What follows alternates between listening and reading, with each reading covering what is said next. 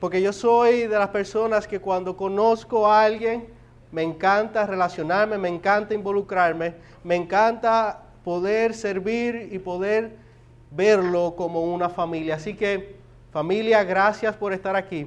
Gracias en esta mañana por apoyar lo que Dios está haciendo en el ministerio en Ay Bonito.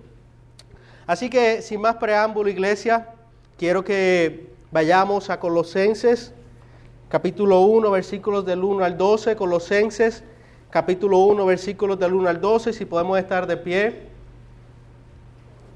para dar lectura a la palabra del Señor.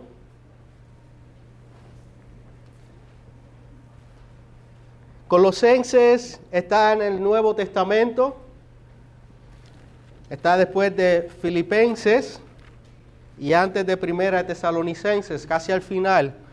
Colosenses capítulo 1, versículos del 3 al 12. Dice la palabra del Señor así. Damos gracias a Dios, el Padre de nuestro Señor Jesucristo, orando siempre por vosotros, al oír de vuestra fe en Cristo Jesús y del amor que tenéis por todos los santos, a causa de la esperanza reservada para vosotros en los cielos de la cual oísteis antes en la palabra de verdad, el Evangelio, que ha llegado hasta vosotros, así como en todo el mundo está dando fruto constante y creciendo. Así lo ha estado haciendo también en vosotros desde el día que oísteis y comprendisteis la gracia de Dios en verdad. Tal como lo aprendiste de Epafras, nuestro amado consiervo, quien es fiel servidor de Cristo de parte nuestra, el cual también nos informó acerca de vuestro amor en el Espíritu.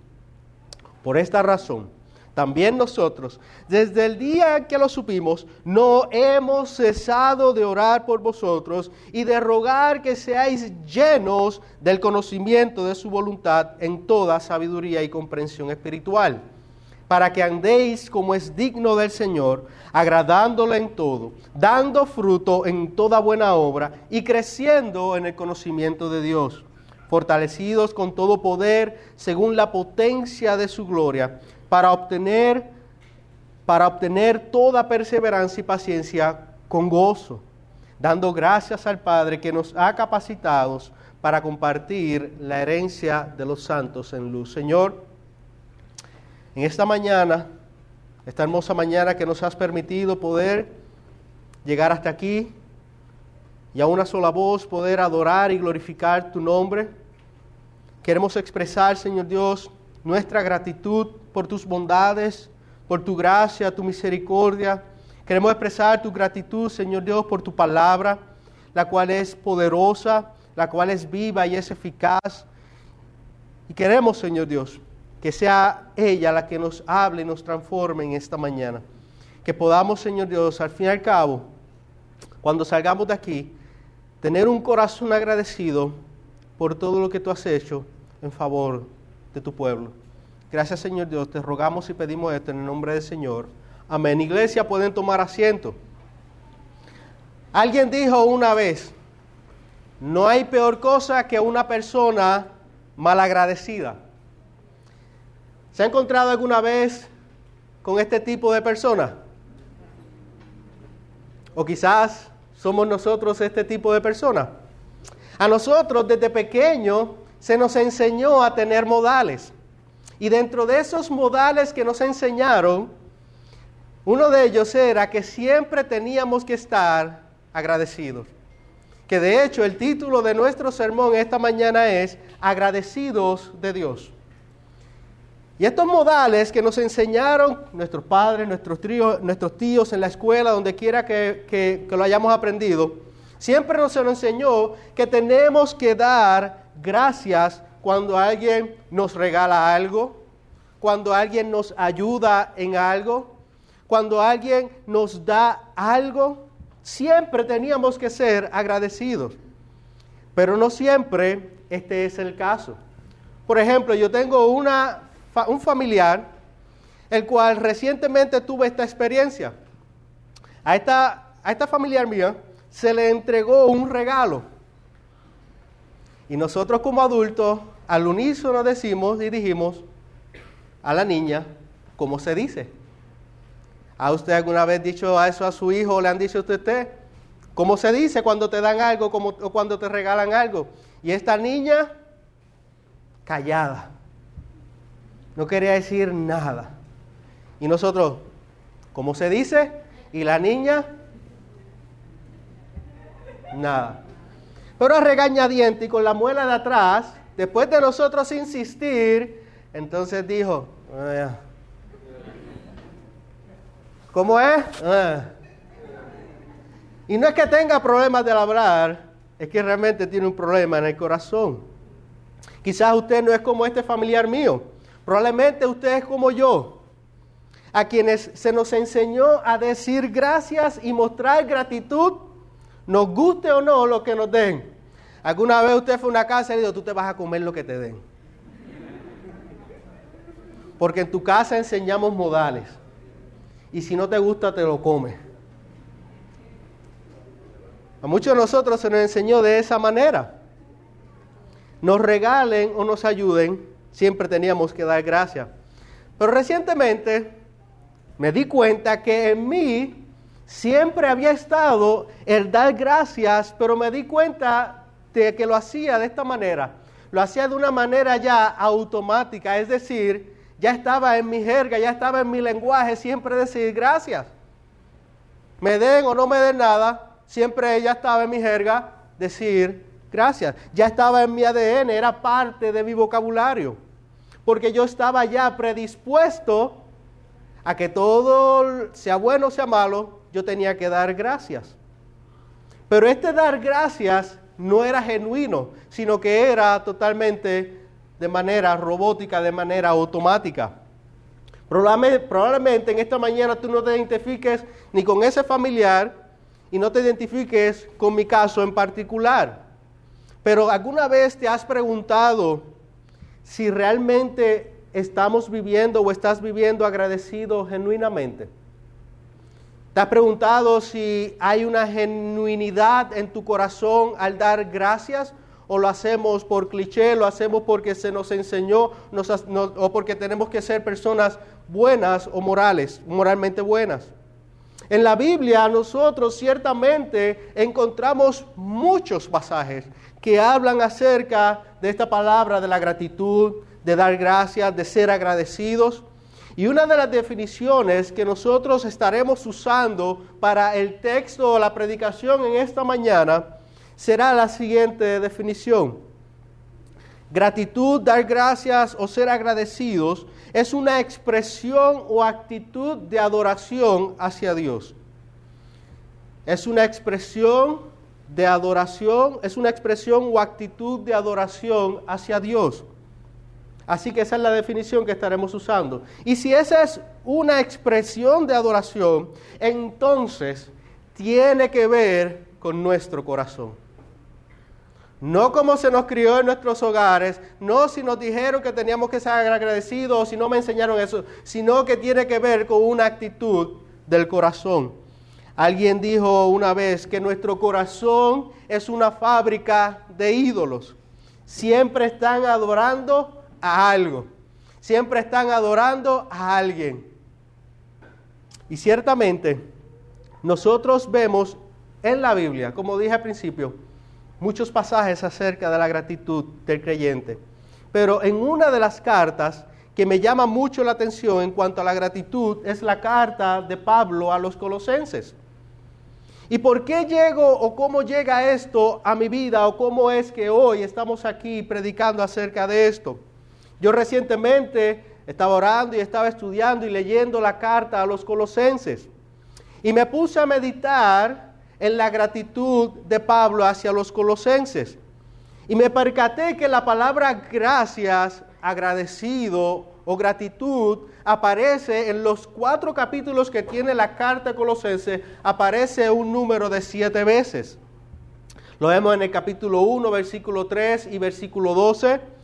Lo vemos en el capítulo 2, en el versículo 7.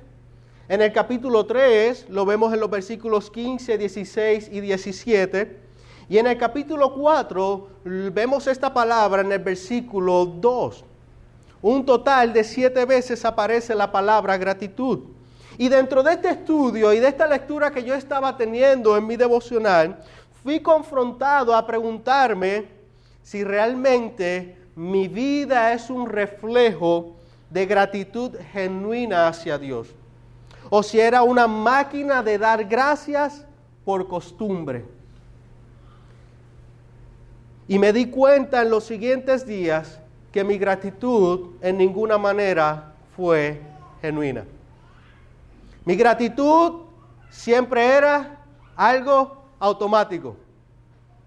Hiciste algo por mí, gracias. No pudiste hacer algo por mí, gracias. Muchas gracias. Gracias, te lo agradezco. Pero lo hacía de una manera automática. Pero realmente estaba yo reflejando, mi vida estaba reflejando una gratitud genuina y sincera hacia Dios. O lo hacía de manera acostumbrada. Así que déjenme contarle. Antes de nosotros estar aquí, en los años 2018 y 2019, mi esposa y yo fervientemente estábamos orando y anhelando quedar, que ella quedara embarazada. Y pedíamos al Señor y nuestro corazón se regocijaba cuando las primeras dos veces quedó embarazada, pero el Señor no permitió que sucediera.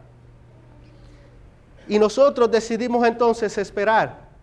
Hace aproximadamente ya tres semanas, mi esposa llega al cuarto, yo estoy vistiéndome para ir a, la capellanía, entra de sorpresa y lo primero que dice, estoy embarazada.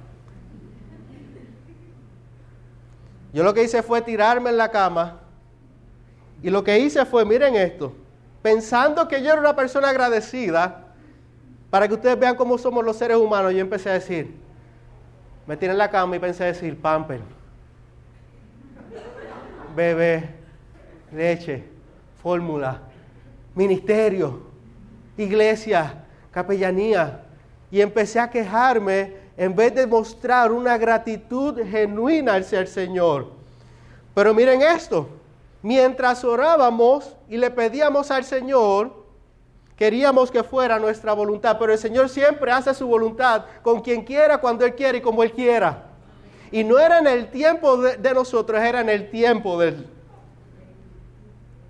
Pero mi corazón en ese momento me percaté, mientras estudiaba Colosenses, yo iba estudiando mi vida, iba viendo si mi, vida reflejaba realmente una gratitud hacia Dios genuina y encontré que yo genuinamente no estaba agradecido de Dios. Ahora no me malinterprete. No estoy hablando de que dar gracias o ser agradecido es algún tipo de pecado imperdonable. No estoy diciendo que debemos salir ahora y cuestionar las gracias de los demás hacia nosotros. Eso sí sería realmente un pecado. Ahora no vaya a buscar en mi celular las veces que yo le dije gracias. Y vaya allí a chequear y vaya a decir, no, mira, aquí fue, no, mira, esto no fue genuino. Tampoco es eso porque se convertiría en un pecado porque estamos jugando sobre algo.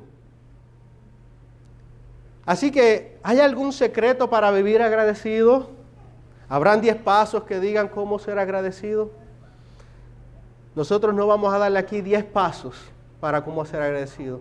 Nosotros aquí no vamos a darle el secreto de ser agradecido, de tener un corazón agradecido. Nosotros queremos adentrarnos en esta carta y ver qué es lo que el apóstol Pablo quería transmitir a la iglesia de Colosas.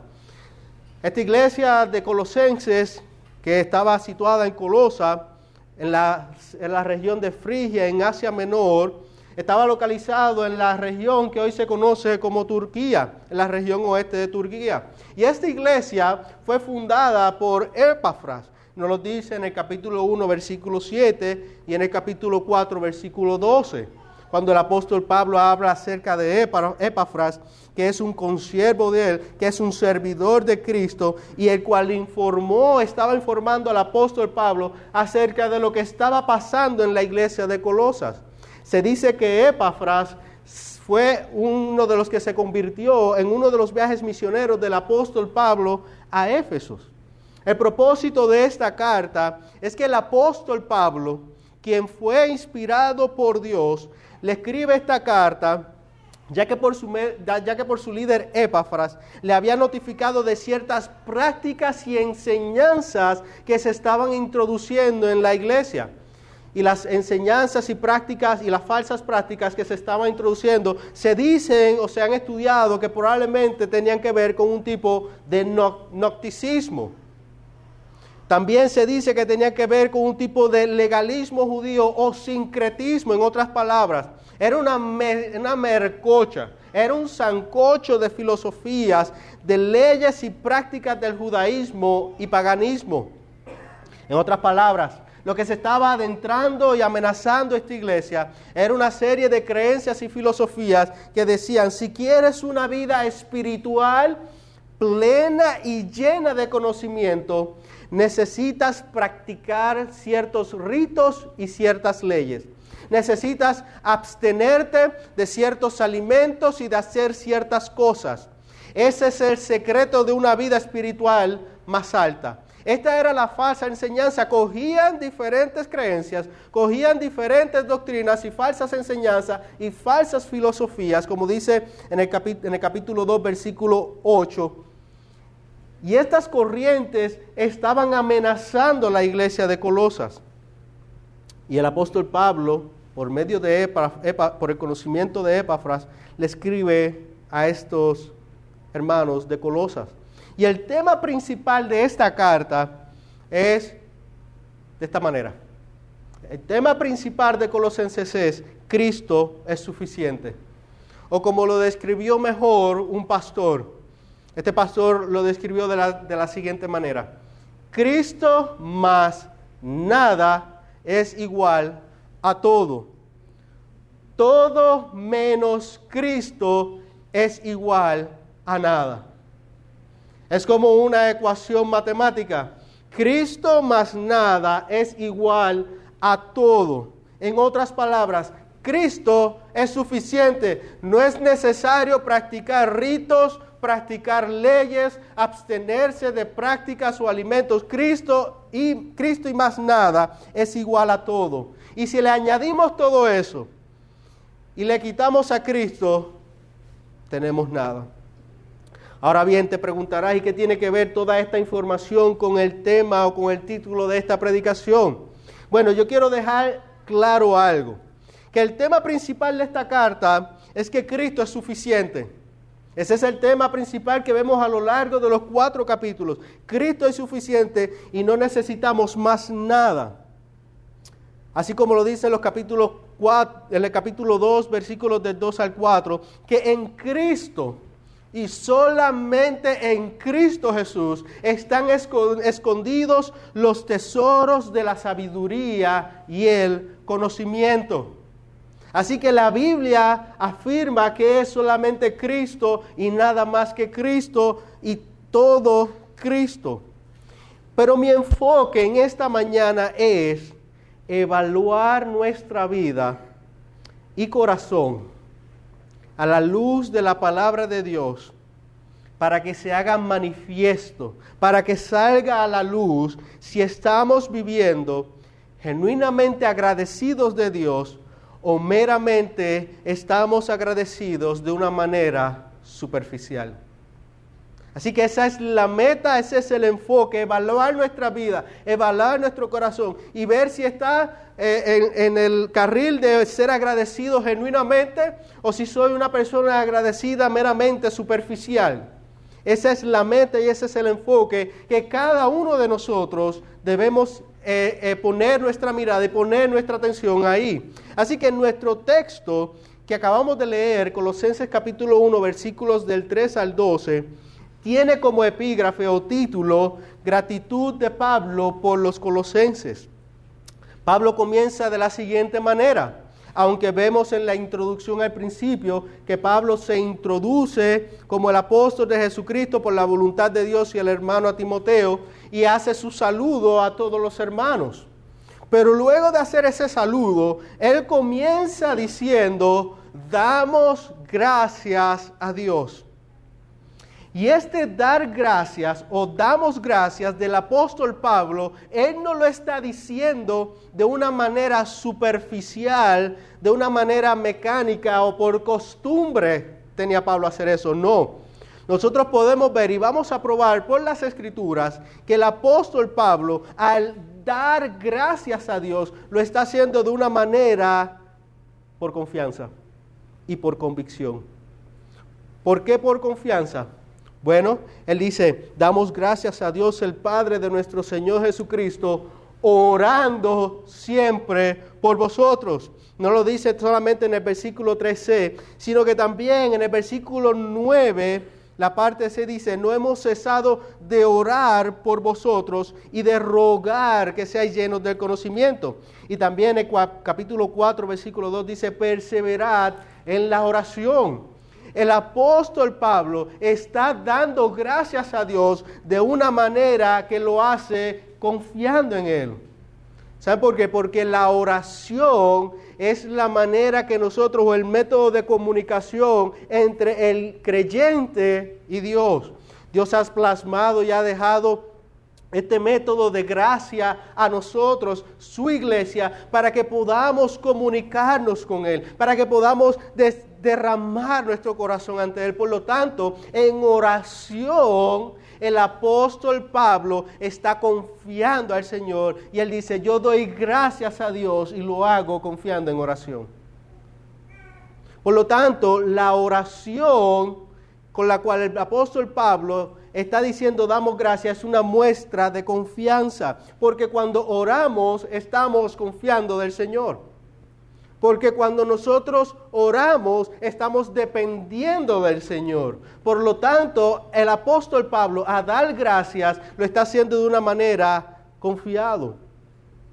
No solamente lo hace de una manera confiada, sino que también el dar gracias lo hace de una manera que tiene convicción. ¿Y cuál es esta convicción del apóstol Pablo? Del apóstol Pablo. Él dice en el versículo 5, dice, a causa de la esperanza reservada para vosotros en los cielos, de cual oísteis antes en la palabra de verdad, el Evangelio. El apóstol Pablo tenía una convicción al dar gracias a Dios, y esa convicción era por medio del poder transformador del Evangelio de Cristo. En otras palabras, el dar gracias genuinamente comienza con la fe puesta en Cristo Jesús. Porque Cristo Jesús, dice el apóstol Pablo, Él es la palabra de verdad. Cristo Jesús es el Evangelio que ha traído convicción a la vida del apóstol Pablo. No solamente el apóstol Pablo está convencido del poder transformador del Evangelio de Cristo que comienza con la fe en Él, sino que este Evangelio, esta palabra de verdad que el apóstol Pablo ha predicado, ha hecho que los colosenses tengan, no por sus propias fuerzas, no por sus propios conocimientos o por su propia sabiduría, sino por causa del Evangelio de Cristo, por causa de su palabra, esta ha hecho que los colosenses tengan una esperanza reservada en los cielos.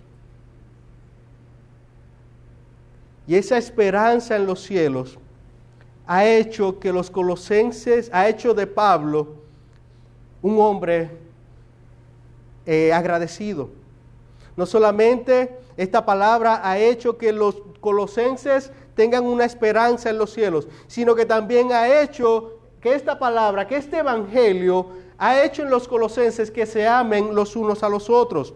Y también este Evangelio los ha capacitado, como dice el versículo 10, para que andéis como es digno del Señor. Por lo tanto, Pablo estaba convencido que era el poder transformador del Evangelio del Señor Jesucristo, el cual lo llevaba a él a estar agradecido por lo que es, por lo que el Evangelio estaba causando en Colosas por lo que el Evangelio estaba haciendo en la vida de los colosenses. Sus vidas estaban siendo transformadas. Por lo tanto, el apóstol Pablo no está dando gracias por dar gracias. Él está convencido y él está, eh, como dije, convencido de que es el Evangelio que está transformando las vidas. Es Dios mismo por medio de Cristo. Y este Evangelio no solo ha hecho que los colosenses anden como es digno del Señor, sino que también ha hecho que los colosenses den frutos creciendo en el conocimiento de Dios. Y estos frutos son, lo vemos en los versículos 11 y 12. Y estos frutos son los siguientes. los frutos son que son fortalecidos con todo el poder de su gloria. El fruto que causa el Evangelio de Cristo, la palabra de verdad, es que ellos estaban dando frutos. Había una convicción de que la palabra de Dios estaba dando frutos. Y estos frutos eran que eran fortalecidos. Estos frutos eran que ellos perseveraban en medio de las dificultades. No solamente perseveraban, sino que sigue diciendo el versículo 11 que tenían también que obtenían perseverancia y paciencia. ¿Cuántos de nosotros hemos orado por paciencia? Y el Señor lo que nos pone es prueba. Porque es que esa es la manera de trabajar el Señor. No es como tú digas, no es como yo diga, no es como yo quiera. Es como Él dice que tiene que ser. Así que estaba dando frutos de que eran fortalecidos, de que perseveraban, de que eh, tenían paciencia. Y no solamente eso, sino daban frutos de gozo. Dice, con gozo.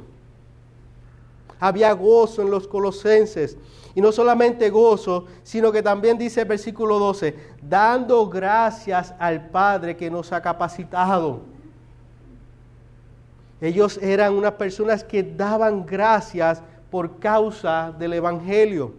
El vivir agradecido, el vivir agradecido de Dios, en otras palabras, es un estilo de vida que se manifiesta en frutos y la gente lo percibe. Es un estilo de vida que en última instancia busca agradar a Dios, porque Dios ha provisto que sea por medio del Evangelio, que nosotros seamos transformados por causa de Cristo, para que en última instancia nosotros demos gracias y seamos agradecidos por lo que Dios ha hecho a favor de nosotros. Porque recuerden que la definición de agradecido es que nosotros estamos viviendo o practicamos la adoración hacia Dios. Es una vida práctica, es una vida de adoración a Dios. Ahora bien, ¿cómo el vivir agradecido de Dios es de su agrado? ¿Cómo es esto posible? Bueno, porque Dios ve a Cristo en nosotros y no nos ve a nosotros. Colosenses capítulo 3, versículo 15 dice, y que la paz de Cristo reine en vuestros corazones, a la cual en verdad fuisteis llamados en un solo cuerpo. Nosotros podemos vivir agradecidos de Dios de una forma que le agrada a Él, porque Dios ve a Cristo en nosotros y no nos ve a nosotros. ¿Ustedes saben por qué? Porque si Dios nos ve a nosotros, lo único que vería sería pecado. Y lo que restaría hacer con nosotros es lo que dice Colosenses capítulo 3, versículo 6. Pues la ira de Dios vendrá sobre los hijos de desobediencia por causa de las cosas que mencionó el versículo 5, fornicación, impureza, pasiones, malos deseos y avaricia, que es idolatría. Si Dios nos ve a nosotros, si Dios te ve a ti y a mí en esta mañana y no hemos entregado o, hecho de Cristo nuestro Señor, lo único que Dios ve en nuestra mañana, en este día, es pecado, vidas pecaminosas. Pero lo que Cristo, lo que Dios ve en aquellos que han confiado en Él, y aquellos que han confiado en su Hijo, lo que Dios ve es la sangre de su Hijo derramada en la cruz de Calvario. Es la sangre que nos limpia de todo pecado y de toda maldad. Por lo tanto, podemos vivir agradecidos de Dios, no por lo que nosotros somos, sino porque Cristo, por lo que Cristo hizo en favor de nosotros. Porque cuando Dios nos ve, ve la sangre de su Hijo derramado sobre nosotros. Y cómo el vivir agradecido de Dios puede agradarle a Él. No solamente porque Dios ve a Cristo en nosotros, sino porque al habitar Cristo y su palabra en nosotros, esto hace que nuestro corazón cante al Señor con acción de gracias. Miren lo que dice el versículo 16 del capítulo 3. Que la palabra de Cristo habite en abundancia en vosotros, con toda sabiduría, enseñándoos y amonestándoos unos a otros, con salmos, hinos y canciones espirituales, cantando y alabando a Dios con acción de gracias en vuestros corazones. ¿Cómo yo puedo vivir agradecido de Dios de una manera que le agrade a Él? Porque si la palabra de Dios, Cristo Jesús, habita en nosotros, entonces hará que nuestro corazón adore cante y se regocije en Cristo Jesús. Hará que nuestra vida sea una vida de alabanzas a Dios hará que nuestra vida sea una vida de cánticos al Señor. Pero no es por nosotros, es por la palabra de Cristo que habita en aquellos que han creído en Él. Así que, ¿cómo el vivir agradecido de Dios puede agradarle a Él? Número uno, porque Dios ve a Cristo en nosotros, porque la palabra de Cristo habita en nosotros y hace que demos acción de gracias y alabemos al Señor. Y tercero, porque en última instancia, en las vidas donde Cristo habita y su palabra reinan, harán todo dando gracias a Dios el Padre en el nombre de Cristo y por medio de Cristo.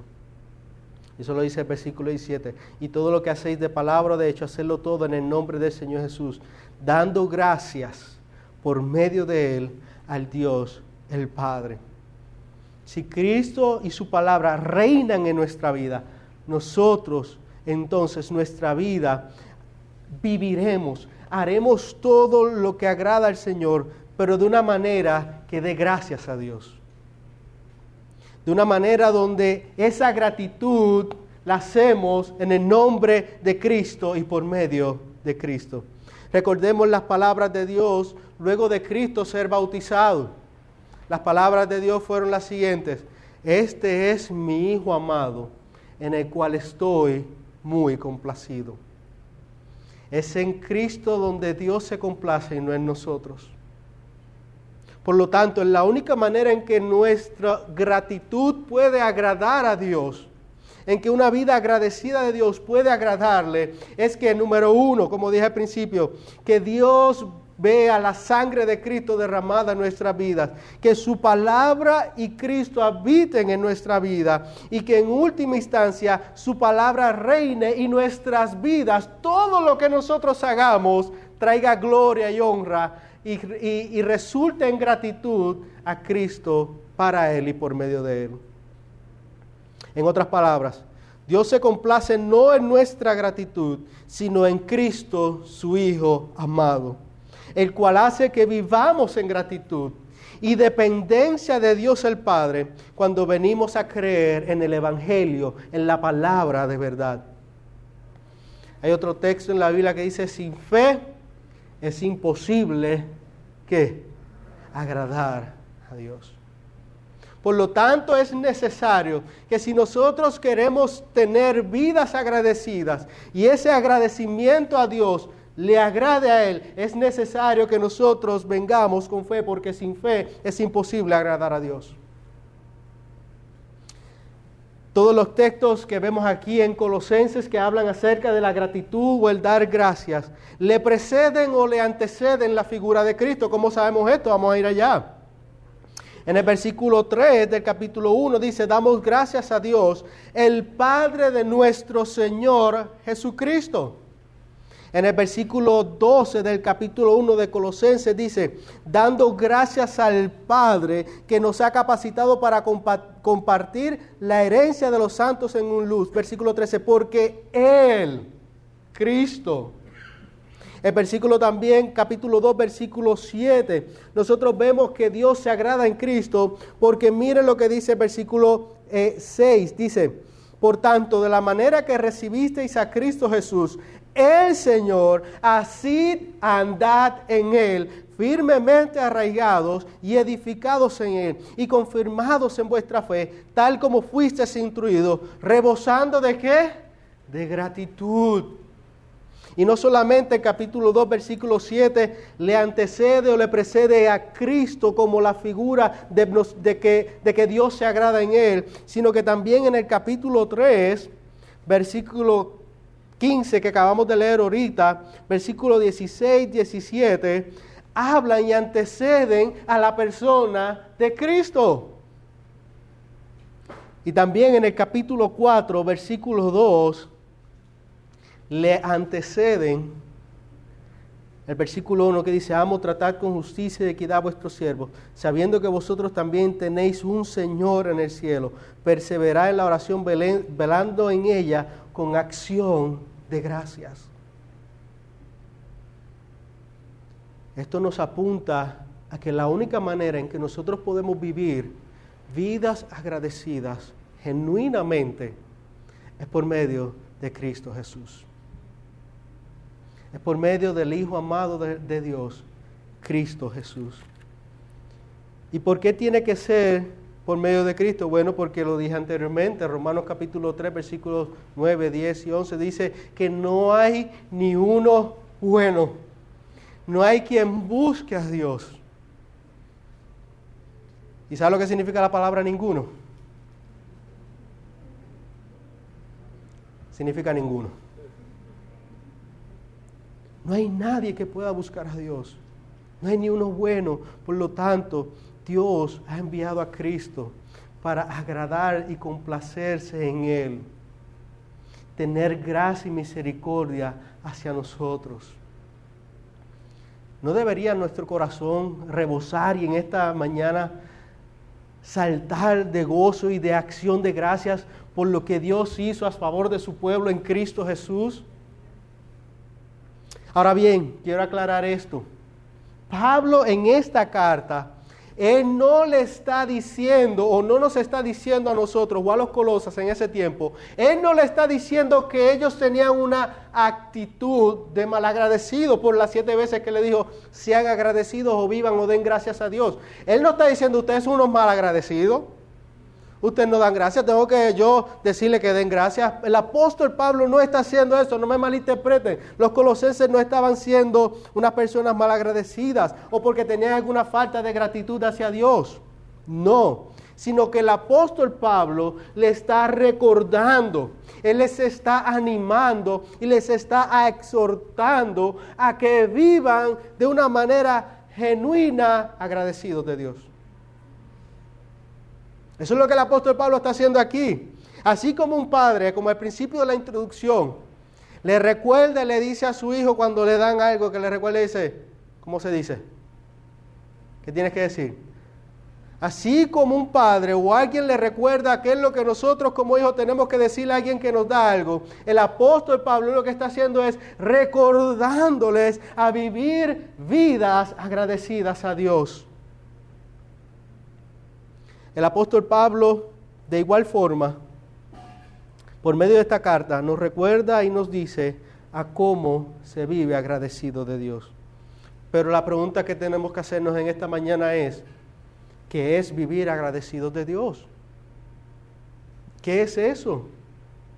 Bueno, vivir genuinamente agradecidos de Dios, para mí, según el texto, es esto.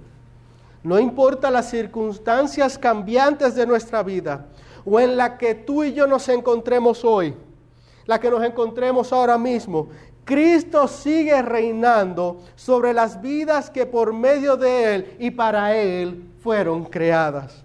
¿Y nosotros cómo sabemos esto? Vamos a preguntarle el texto.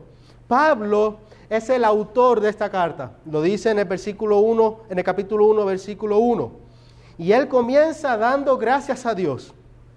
Y él exhorta y anima a vivir agradecidos de Dios. Pero, ¿en qué condición se encontraba el apóstol Pablo al escribir esta carta? Capítulo 4, versículo 10 y versículo 18 nos dan esta respuesta.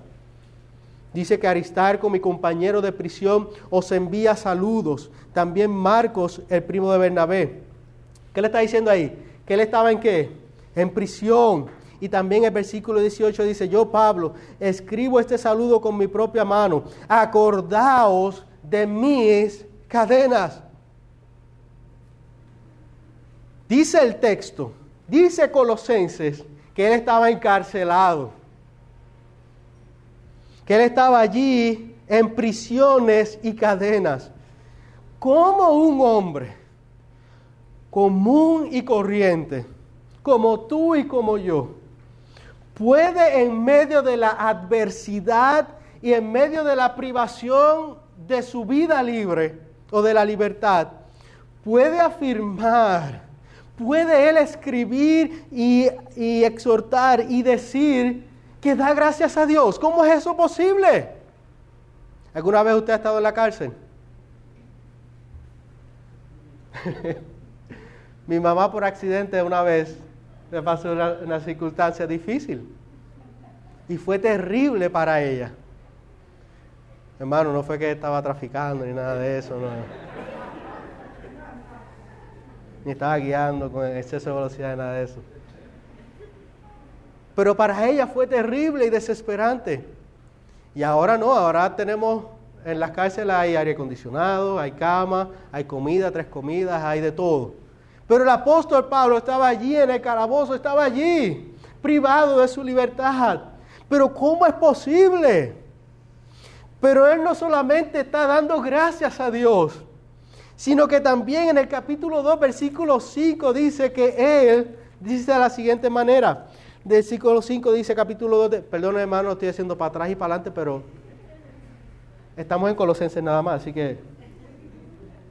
Capítulo 2, versículo 5 dice, porque aunque estoy ausente en el cuerpo, sin embargo, estoy con vosotros en espíritu. Mira lo que él dice, regocijándome como un hombre que está privado de su libertad, que está preso, que está en prisiones y cadenas, aún de todo esto puede dar gracias a Dios y puede también regocijarse.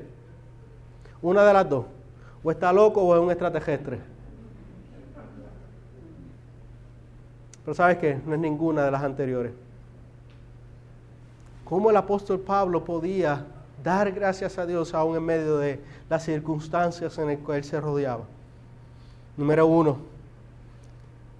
sabiendo que Cristo reina. Sabiendo que Cristo es el que en última instancia tiene todo poder y toda autoridad.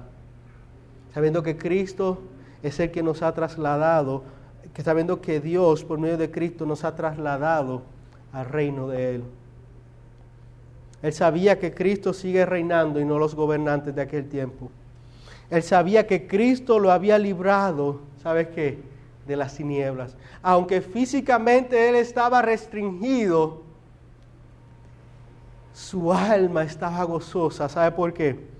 Porque al igual que los colosenses, el cual él le dice que en el versículo 13, eh, capítulo 1, versículo 13, que nos ha librado del dominio de las tinieblas, el apóstol Pablo había conocido esa libertad en Cristo cómo Pablo podía vivir agradecido y gozoso en medio de la dificultad. Número uno, sabiendo que Cristo reina, sabiendo que Cristo, al igual que a los colosenses, lo había librado de las tinieblas.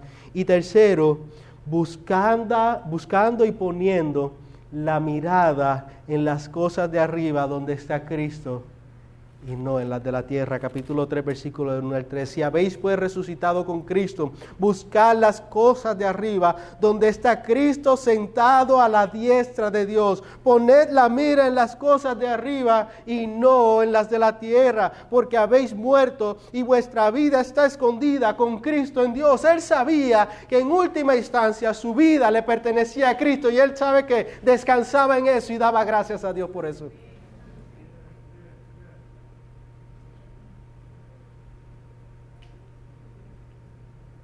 Este hombre está diciendo a los de Colosas, no pongan su mirada en las cosas terrenales, pónganla en Cristo. Es de la única manera en que ustedes podrán ser fortalecidos. Es de la única manera en que ustedes podrán perseverar. Es de la única manera en que ustedes podrán estar gozosos. Es de la única manera en que ustedes todos los días podrán dar gracias a Dios genuinamente, poniendo la mirada en Cristo. Ahora, ¿cómo puedo evaluar si estoy agradecido de Dios? Primero debemos preguntarnos, hay cuatro preguntas que, que debemos preguntarnos en esta mañana. ¿Cómo yo puedo evaluar si estoy agradecido con Dios? Colosenses capítulo 3, versículos del 12 al 15, nos muestra una imagen sorprendente. Colosenses está dividido en cuatro, en cuatro capítulos. La primera sección es la parte doctrinal. Los, primeros, dos capítulos son la parte doctrinal y los últimos dos capítulos la parte práctica de cómo yo aplico la supremacía y Cristo es suficiente a mi vida diaria. Por lo tanto, Colosenses capítulo 3, versículos del 12 al 15 nos enseña algo bien importante. Y es la pregunta que nos vamos a hacer después que leamos.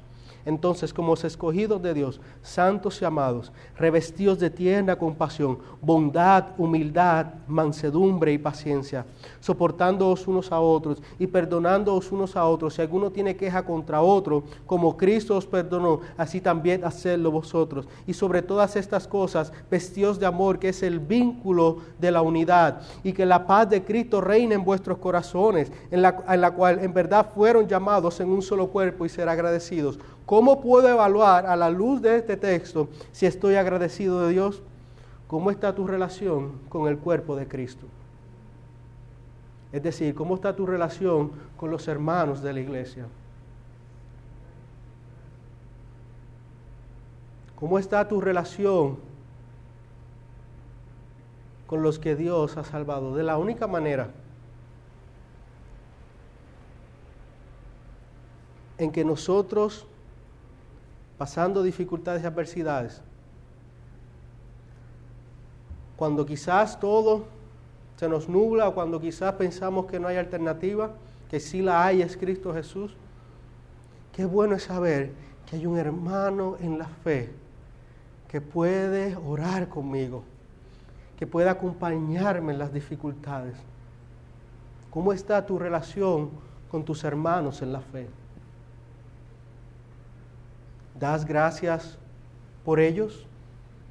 ¿Estás agradecido genuinamente a Dios por los pastores que Dios ha puesto en, este, en tu iglesia, en esta iglesia, en las iglesias? Primero, pregúntate cómo está mi relación con el cuerpo de Cristo. Segundo, debemos preguntarnos ¿Cómo está mi vida de devoción? Versículo 16 del capítulo 3. Que la palabra de Cristo habite en abundancia en vosotros con toda sabiduría, enseñándoos y amonestando unos a otros, con salmos, himnos y canciones espirituales, cantando a Dios con acción de gracia en vuestros corazones. ¿Cómo está tu vida de devoción al Señor? ¿Cómo está tu vida de intimidad con el Señor? Versículo tercera pregunta que debemos hacernos para evaluar si realmente estamos agradecidos con Dios. Versículo 17. Y todo lo que hacéis de palabra de hecho, hacerlo todo en el nombre del Señor Jesús. La tercera pregunta que nos debemos hacer es, ¿cómo estoy haciendo las cosas y para quién las estoy haciendo? ¿Estoy haciendo todo en el nombre de Cristo? ¿Lo estoy haciendo todo para agradar al Señor? Cuarta pregunta. Capítulo 4, versículo 2. Perseverad en la oración, velando en ella con acción de gracias. La cuarta pregunta que debemos hacernos es, ¿cómo está mi vida de oración? A ti que has creído en el Señor Jesucristo, ¿cómo está tu vida de oración? Si la oración y por medio de la oración el apóstol Pablo era fortalecido, y era animado por el poder del Espíritu Santo, por el poder de Dios, si Él era fortalecido y animado, cuánto más nosotros también seremos fortalecidos y animados y podremos vivir vidas que genuinamente estén agradecidas de Dios. ¿Cómo aplicamos esto? A ti creyente, no entiendes lo que estás pasando. Agradece a Dios porque Él sí entiende y es soberano. A ti creyente, estás pasando por una enfermedad. Agradece a Dios porque Él te ha de sostener. A ti creyente, estás pasando por dificultades en el matrimonio. Agradece a Dios por las dificultades porque ellas te harán depender más de Él y menos de ti. Estás pasando a ti creyente por una angustia. Agradece a Dios porque solo Él y nadie más que Él puede librarte de ella. A ti creyente estás pasando por ansiedad. Agradece a Dios porque Él ha dicho en 1 de Pedro 5, 7 que echemos toda nuestra ansiedad sobre Él porque Él cuida de nosotros. Para ti que no has creído en Cristo Jesús, hay un dilema en tu vida. Puedes creer que eres bueno porque agradeces, porque no matas, porque haces el bien, porque te portas bien, porque eres ejemplar, prudente, ayudas al prójimo. En fin, crees que eres justificable por tus buenas obras delante de Dios, como lo fui yo, como lo creía yo en alguna vez. Pero escuche bien, a ti que no has creído y has puesto tu fe en el Señor Jesucristo, ser una persona moralmente buena no es sinónimo de salvación. Es necesario que nazcas de nuevo. Es necesario que nazcas de nuevo. Y de la única manera en que puedes nacer de nuevo y vivir genuina y plenamente agradecido de, de, Dios es pidiendo perdón a Dios y arrepentirte de todos tus pecados poniendo tu fe y tu mirada en Cristo Jesús. Creer en tu corazón que Cristo es el Hijo de Dios y que le resucitó al tercer día. Porque en última instancia, Cristo más nada es igual a todo. Pero todo menos Cristo es igual a nada. Cristo es suficiente puedes venir a Cristo. No es necesario que seas bueno, no es necesario que tengas que esperar a arreglar tu vida. Cristo, la misma misericordia que tuvo conmigo, que ha tenido con el apóstol Pablo, que tuvo con los, colosenses, es la misma misericordia que tiene para ti en esta mañana. Corre a Cristo. Te suplico, por favor, no salgas de aquí si tu vida no le pertenece a Cristo Jesús. Te ruego, por favor, que corras a Cristo, que pongas tu mirada en Él. Porque solamente en Él hay esperanza. En conclusión, estoy convencido que muchos vivimos en constante queja y desánimo y esto es debido a que buscamos agradar y adorar a nuestro corazón insaciable. Pero si agradecer es una muestra de adoración a Dios, entonces debemos poner nuestra mirada en las no debemos poner nuestra mirada en las cosas terrenales, sino en las celestiales donde está Cristo. Si queremos vivir genuinamente agradecidos de Dios, es necesario que confiemos y dependemos del poder de su palabra, que dependemos de la gracia y la misericordia que ofrece Dios por medio de su Hijo amado Jesucristo, en quien sabes que, como dice Colosenses capítulo 2, versículo eh, del 1 al 7, en quien están escondidos todos los tesoros. Evaluemos nuestra relación con Dios, nuestra relación con la familia de Rafael nuestra vida de alabanza y devocional a Dios, nuestra actitud a hacer las cosas y evaluemos nuestra vida de oración. Pero antes de cerrar, y esto lo quiero decir con todo el corazón, quisiera terminar con este último pensamiento. Pablo vivió agradecido de Dios, no importando su situación. Pero también Pablo vivió agradecido de los hombres que Dios puso en su camino para ayudarlo en el ministerio. Colosenses capítulo 4, versículos del 7 al 15, nos habla de hombres que le ayudaron en el ministerio. Entre ellos estaba Tíquico, Onésimo, Aristarco, Jesús llamado el justo, Epafras, Lucas, Demas, que después lo abandonó, Ninfas, Arquipo. Todos ellos eran colaboradores del reino de Dios. Y me enseña y nos enseña una cosa, a ser agradecidos con aquellos que han aportado a mí personalmente, que han aportado a mi ministerio, a mi, a mi matrimonio, a mi vida y a mi ministerio. Hoy en esta mañana quiero agradecer a la Iglesia Bautista Raán de Cuamo, genuinamente, por estar aquí, eh, por soportarme, por cuidarme, eh, por alentarme. Al pastor Luis, hemos conocido como papi.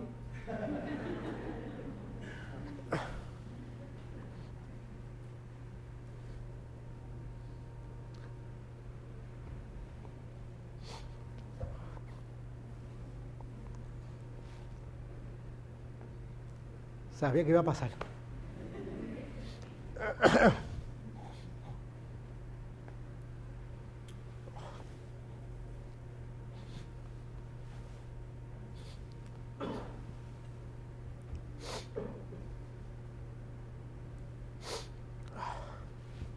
Ah, Señor.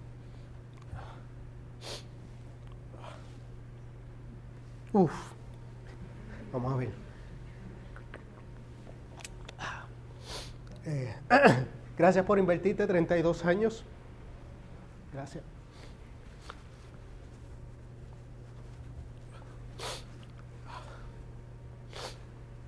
Treinta y dos años de mi vida, por el cuidado y por enseñarme la pasión por las almas.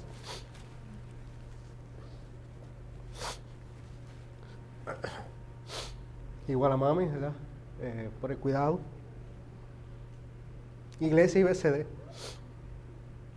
Gracias por recibirnos, por amarnos.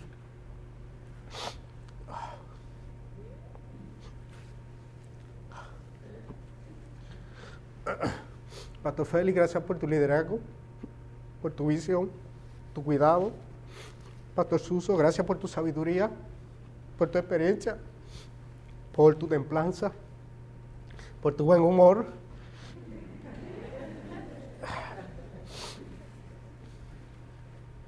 Denise, gracias por cuidar a Kiara, por guiarla, por enseñarle, por invertirse en nuestro matrimonio.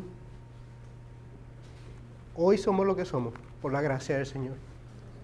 Hoy yo soy lo que soy, por los colaboradores que Dios ha puesto en mi vida. Cada uno de ustedes, genuinamente, gracias. Yo doy gracias a Dios por cada uno de ustedes. Ustedes han sido parte esencial en mi vida, mi matrimonio y en el ministerio que está pronto a comenzar. Así que como el apóstol Pablo agradeció a los colaboradores y estaba agradecido de Dios por ellos, yo también estoy agradecido por cada uno de ustedes. Y la lista es larga, pero a cada uno de ustedes, gracias. Genuinamente, Dios ha sido bueno. Señor,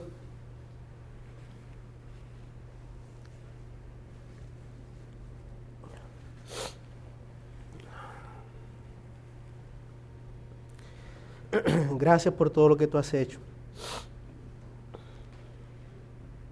Gracias porque tú nos has llamado. Hemos respondido a tu llamado. Nos duele, pero nos gozamos. Porque tú has sido fiel. Porque tú has, Señor Dios, eh, cambiado y transformado nuestra mente, nuestros corazones, para que en última instancia te lleves tú la gloria. Gracias Señor Dios por la iglesia bautista Arran de Cuamo. Gracias Señor Dios por la iglesia bautista Ciudad de Dios. Gracias Señor Dios por la iglesia bautista Sin Paredes de Guayama. Que también Señor Dios nos han apoyado Gracias por Esteban, Señor Dios, Esther y su familia. Gracias por Leán, por Berríos. Gracias por mi esposa Kiara. Señor Dios, sabemos que las vidas de Ay Bonito te necesitan. Ayúdanos, Señor Dios, a poder vivir de manera agradecida. Ayúdanos a ser fortalecidos por tu Evangelio, a mirar a Cristo y no depender o poner nuestra mirada en las cosas terrenales. Ayuda a tu iglesia que en esta mañana ha escuchado tu palabra, a que pueda vivir genuinamente agradecido de ti. Gracias por las oportunidades que tú das. Gracias por las bendiciones que tú das. Y gracias por tu misericordia. Oh Señor Dios, bendice a cada uno de mis hermanos. Tú los conoces, Señor Dios, sabes que los aprecio, los amo. Gracias por el tiempo que me has dado de compartir con cada uno de ellos. Han sido de bendición para mi vida. Y estoy genuinamente agradecido de ti, oh Dios, por tus bondades y tus infinitas misericordias. Te rogamos esto y te lo pedimos en el nombre de Jesús. Amén.